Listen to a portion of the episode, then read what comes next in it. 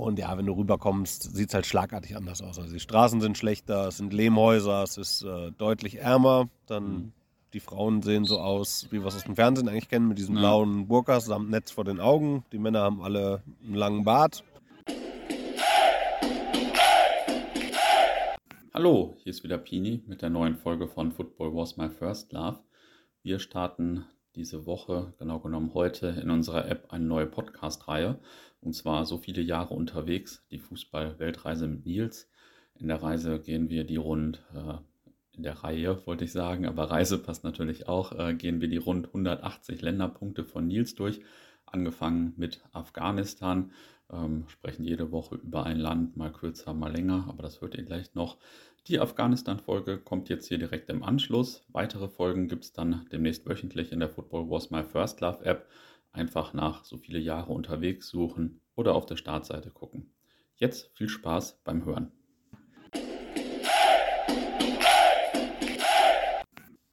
Hi Nils, cool, dass wir dich für das Format gewinnen konnten. Bevor wir auf große Fußballweltreise mit dir gehen, vielleicht ein paar Sätze zu dir. Wie bist du zum Fußball gekommen? Ja, wie bin ich zum Fußball gekommen? Also das Interesse am Fußball ist eigentlich geweckt worden damals durch die Italia 90 in erster Linie. Da ja. war ich halt acht, Deutschland Weltmeister geworden, hab das verfolgt.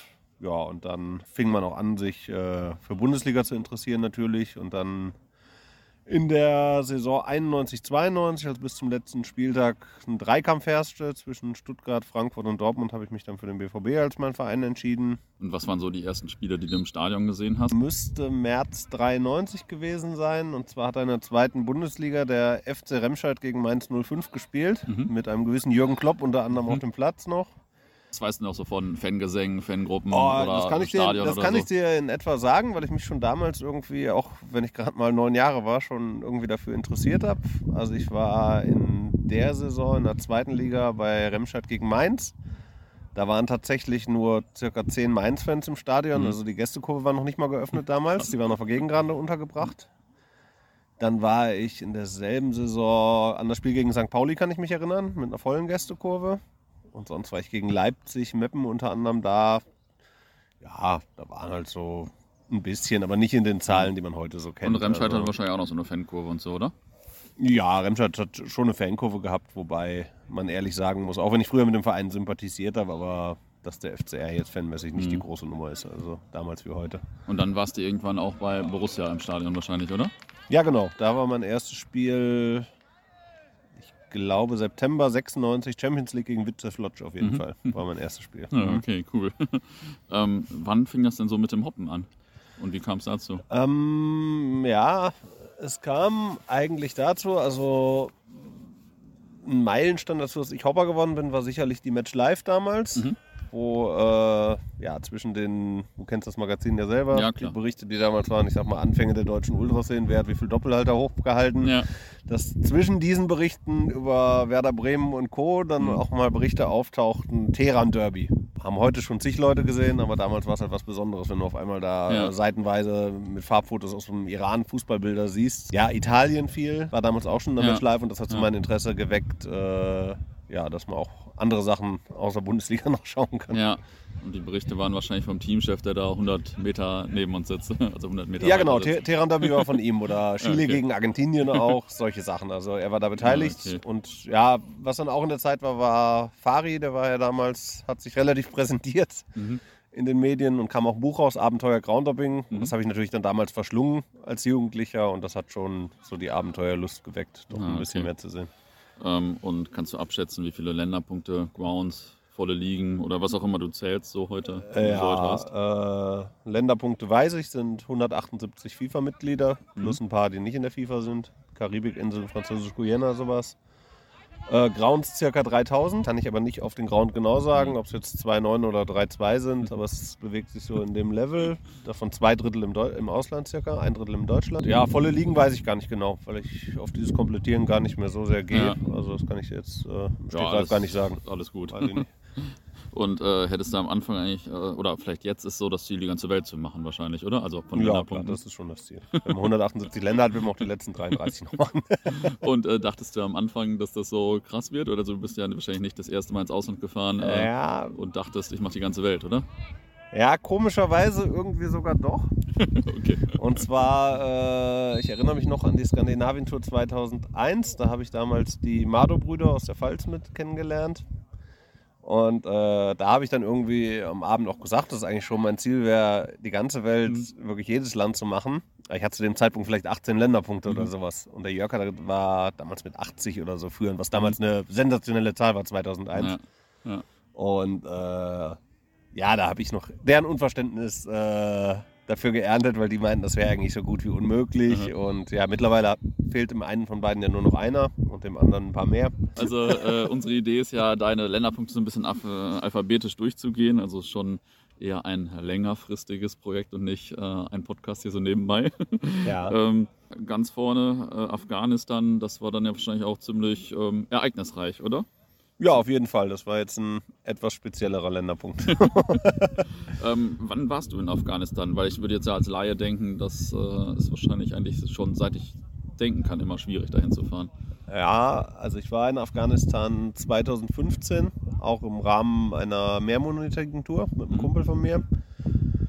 Äh, beim Finale um die afghanische Meisterschaft zwischen Shahin Asmaya aus Kabul und Springer Baza aus Jalalabad. Mhm. Das war wirklich das äh, Endspiel der nationalen Meisterschaft da und das haben wir in eine viermonatige Tour inkludiert. Ah, okay, krass. Und äh, ich weiß nicht, konntest du, hattest du das vorher schon auf dem Schirm oder gab es da genau da die Möglichkeit, da mal reinzukommen oder wie war das?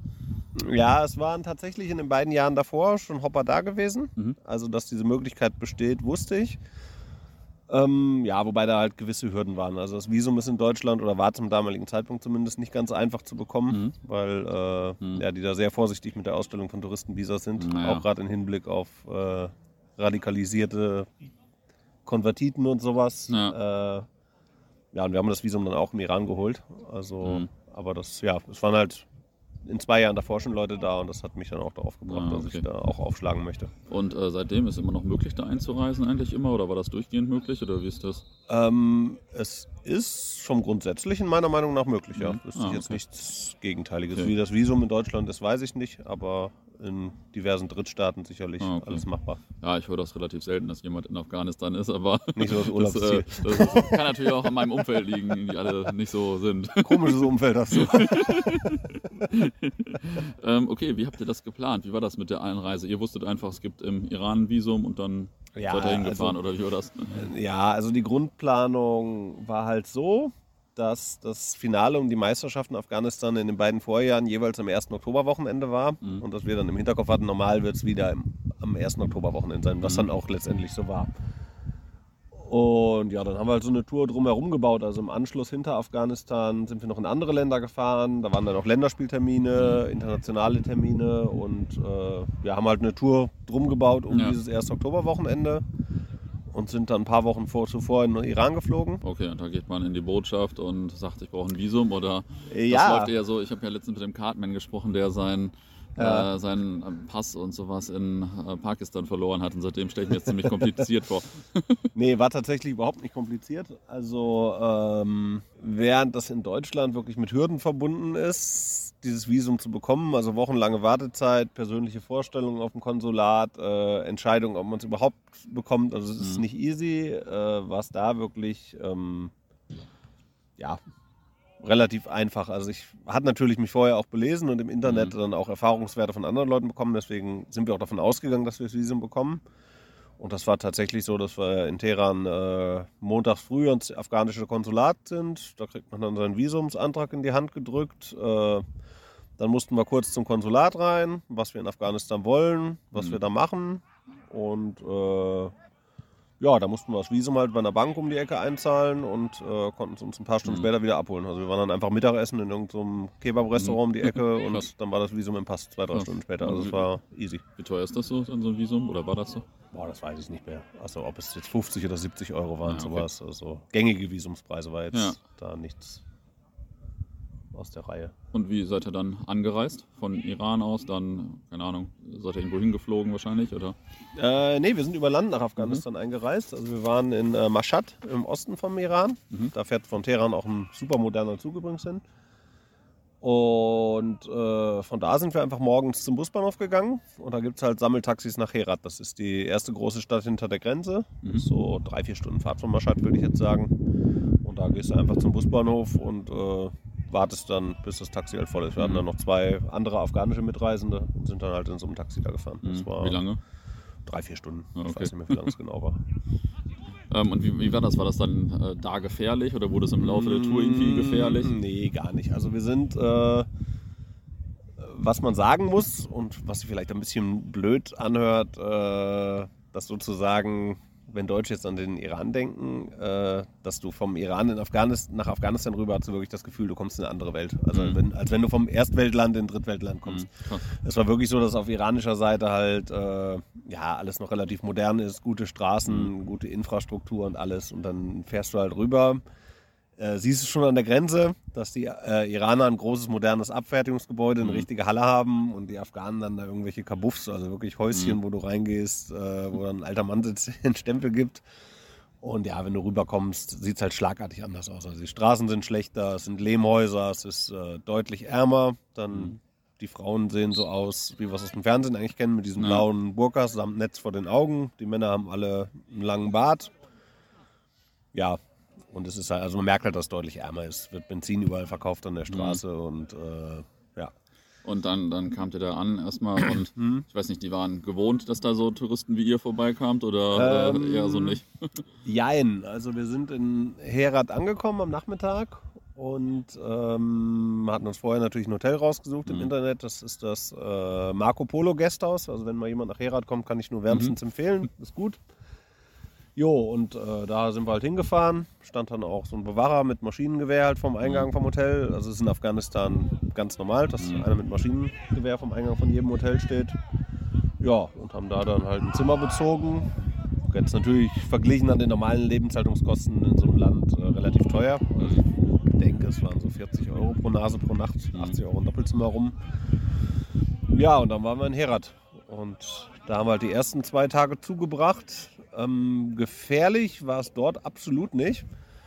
Also in Afghanistan ist wie auch im Iran halt der Ausschank von Alkohol verboten, mhm. was so die abendlichen Aktivitäten angeht. Und da sind wir dann umgesattelt und sind äh, die beiden Abende jeweils besperrt in eine Shisha-Bar gegangen, natürlich.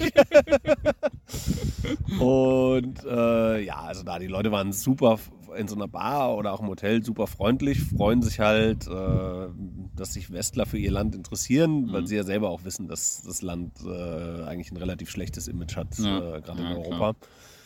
Und äh, ja, das war gar nicht gefährlich, weil wir sind abends spät, erinnere ich mich, sind für die zwei Kilometer auch äh, um 23 Uhr ganz normal zu Fuß im Dunkeln gegangen. Also ja, jetzt kein Taxi benutzt oder so, das war easy.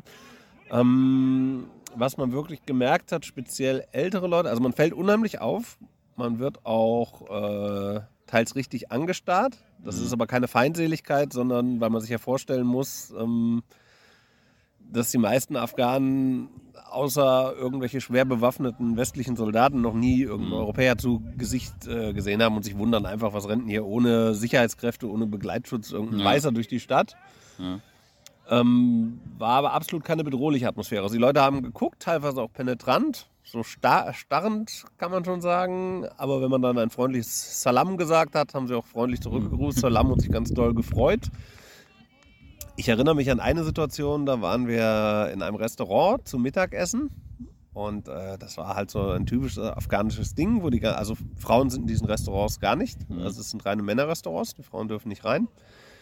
Und es saßen halt alle auf dem Boden. Es wird in Afghanistan auf dem Boden sitzend gegessen mhm. mit Händen. Und ja, das saßen halt 20, 30 Männer drin und wurde sich lautstark unterhalten. Und in dem Moment, als wir dann reinkamen, endeten alle Gespräche abrupt und alle guckten uns an ja, ist dann erstmal ein bisschen komisch, aber bis äh, dann irgendwann ein Kellner kam und wir Essen bestellt haben und ja, dann haben die Leute irgendwann weitergegessen, sich wieder unterhalten und haben gemerkt, ja, die wollen auch nur was zu essen haben. Mhm.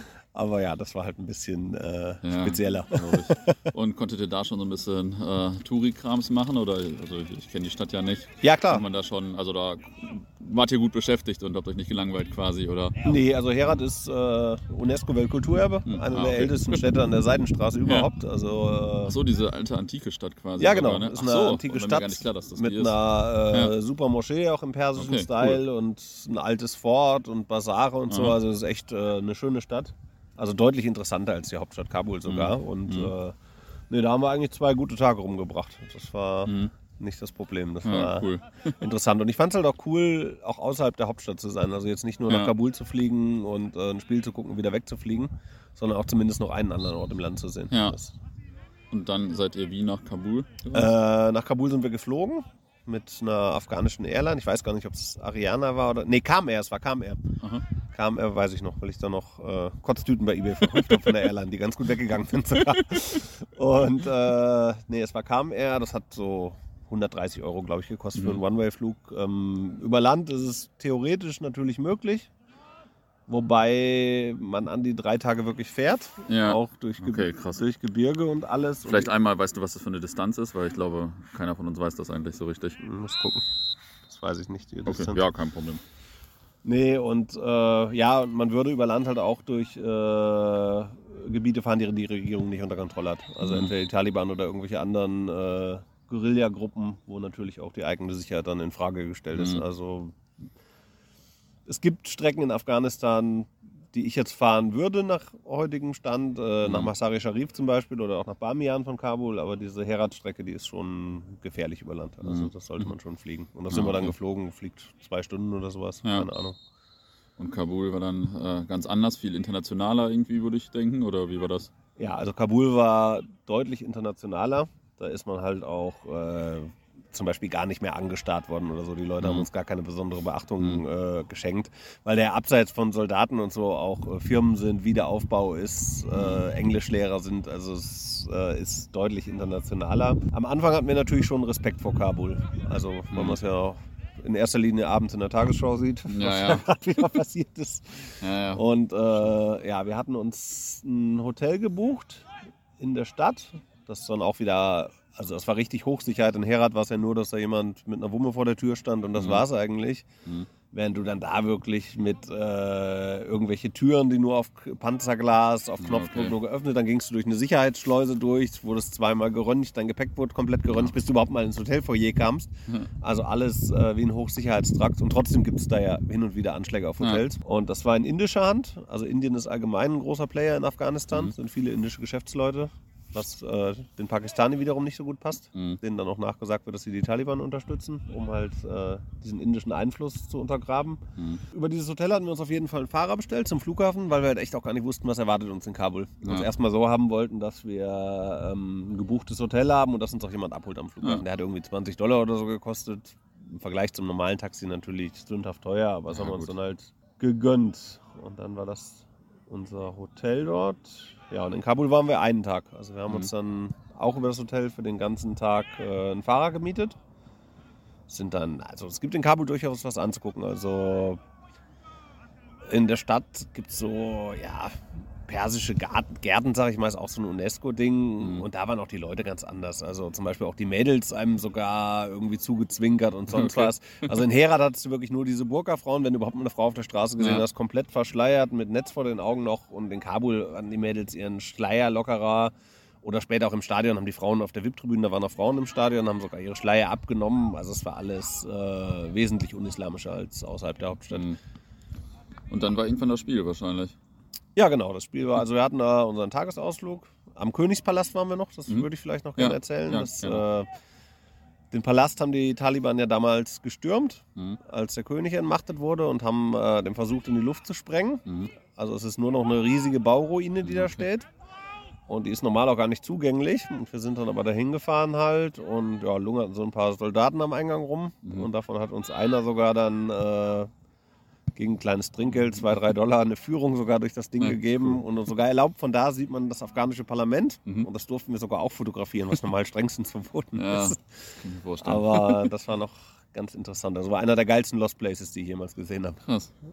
Nicht schlecht. Hört sich ja Ja, eine gute Tour an. Ja, und das Spiel war dann am Nachmittag halt im äh, AFF Stadium. Das ist ein ganz neues Stadion. Da sind wir dann angekommen und war Chaos. Also es war rappelvoll, das Stadion, Mhm. war Volksfestatmosphäre, sag ich mal. Das ist Mhm. schon ein Ereignis, was stattfindet. Und ja, ganz lustig war, dass dann da auch, ja, wie es da ist, Geschreie und Gedrängel und alles. Und da war irgendwie so eine Barriere mit Stacheldraht, wo man drüber musste, um äh, wesentlich schneller am Eingang zu sein. Mhm. Und das sind auch dauernd versucht, Leute drüber zu klettern und die Miliz hat dann mit dem Schlagstock halt um sich geschwungen. Und wir sind dann auch über so ein Ding drüber und der Typ hatte schon den Knüppel in der Luft gezückt und hat dann mal gesehen, dass wir Westler sind und uns dann gewähren lassen, wieder runtergenommen. Also ein Afghaner da eine drüber gebraten bekommen für die Okay. Aktion, aber war dann äh, relativ easy. Also am Eingang sind dann auch irgendwelche Offiziellen auf uns aufmerksam geworden und haben uns dann auch äh, auf die VIP-Tribüne sogar Mhm. gebracht. Also es Okay. war dann äh, sehr entspannt im Stadion. Ja. Und äh, wie viele Zuschauer waren das so? Und gab es sowas wie Fankurven und so? Oder? Ähm, Zuschauer waren, ja, was da reingeht, war halt voll so um die 10.000, schätze ich Mhm. mal. Und ja, Fankultur in dem Sinne wie in Europa gibt es da noch nicht.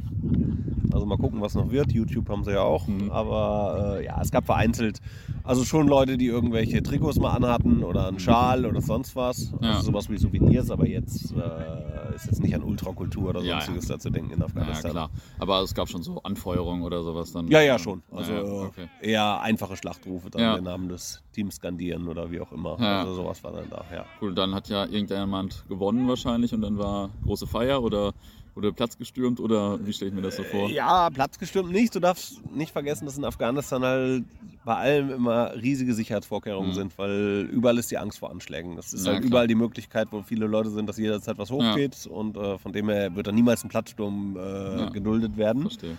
Das Spiel an sich war eine sehr zähe Angelegenheit, muss ich sagen. Mhm. Ich glaube, wenn ich mich richtig erinnere, war das 0 zu 0 nach Verlängerung und es gab dann ein Mhm. Elfmeterschießen. Also ein Spiel, wo man vom Sportlichen eher froh war, dass es dann nochmal irgendwo vorbei war. Ja, das kommt immer wieder vor. Und äh, ja, da hat dann sogar der nicht, also Shahin Asmaye, das ist der größte Verein in Afghanistan, aus Mhm. Kabul. Die haben gegen Springer Bazaar Jalalabad gespielt und der Außenseiter hat sogar gewonnen, das weiß Mhm. ich noch. Und äh, waren aber auch einige Fans aus Jalalabad, Jalalabad da. Also es war jetzt keine Totengräber-Atmosphäre Mhm. da, sondern äh, ja, war schon ein würdiger Rahmen für so ein Finale. Ja, Und krass. Und dann äh, seid ihr ganz normal abgereist oder dann ging es ins nächste Land oder, oder wie lief das eure Ähm, Tour weiter? Ja. Während wir zum Beispiel uns haben abholen lassen oder einen Fahrer gebucht hatten für den ersten Tag, sind wir am nächsten Morgen, haben wir, weil wir uns wirklich in Kabul relativ sicher gefühlt haben, Mhm. muss ich dazu sagen, haben wir auch zurück zum Flughafen einfach ein Taxi an der Straße angehalten, Mhm. also noch nicht mal vom Hotel rufen lassen. Das Mhm. hat noch nur einen Euro gekostet oder sowas. Okay. Also ähm, wir sind dann nach Delhi geflogen am nächsten Tag. Ah, okay. Und wenn jetzt jemand überlegt, Afghanistan zu machen, was ist, äh, was muss man bedenken oder was, was sind so die zwei, drei Tipps, die du mitgeben würdest? Die zwei, drei Tipps, die ich geben würde. Ich würde sagen, man kann das schon machen. Man sollte aber sich bewusst sein, auch wo man ist. Also ich würde hinfahren. Die meisten Leute sind super freundlich. Das Essen ist geil. Es ist nicht teuer. Ähm, und würde einfach mich dort äh, höflich verhalten, mich an die Regeln halten und dann hoffen, dass ich auch höflich behandelt werde und dann eine schöne Zeit habe. Okay, also einfach machen. Einfach machen. Das sollte generell die Devise sein. Einfach nicht zu viel nachdenken, sondern einfach machen. Ja, top. So, das war die erste Folge von unserem neuen Format mit Nils. Sorry nochmal für etwas Wind in der Aufnahme. Nächste Woche sprechen wir über Nils Reise nach Ägypten. Wenn ihr uns zwischendurch ein bisschen Feedback, Anregungen, Fragen schickt, freuen wir uns sehr. Einfach über die Insta-Seite oder die Facebook-Seite von Football Was My First Love oder an die Handynummer, die in der App angegeben ist und die ich selbst gar nicht im Kopf habe. oder per E-Mail an footballwasmyfirstlove at gmail.com. Wir freuen uns. Bis dahin.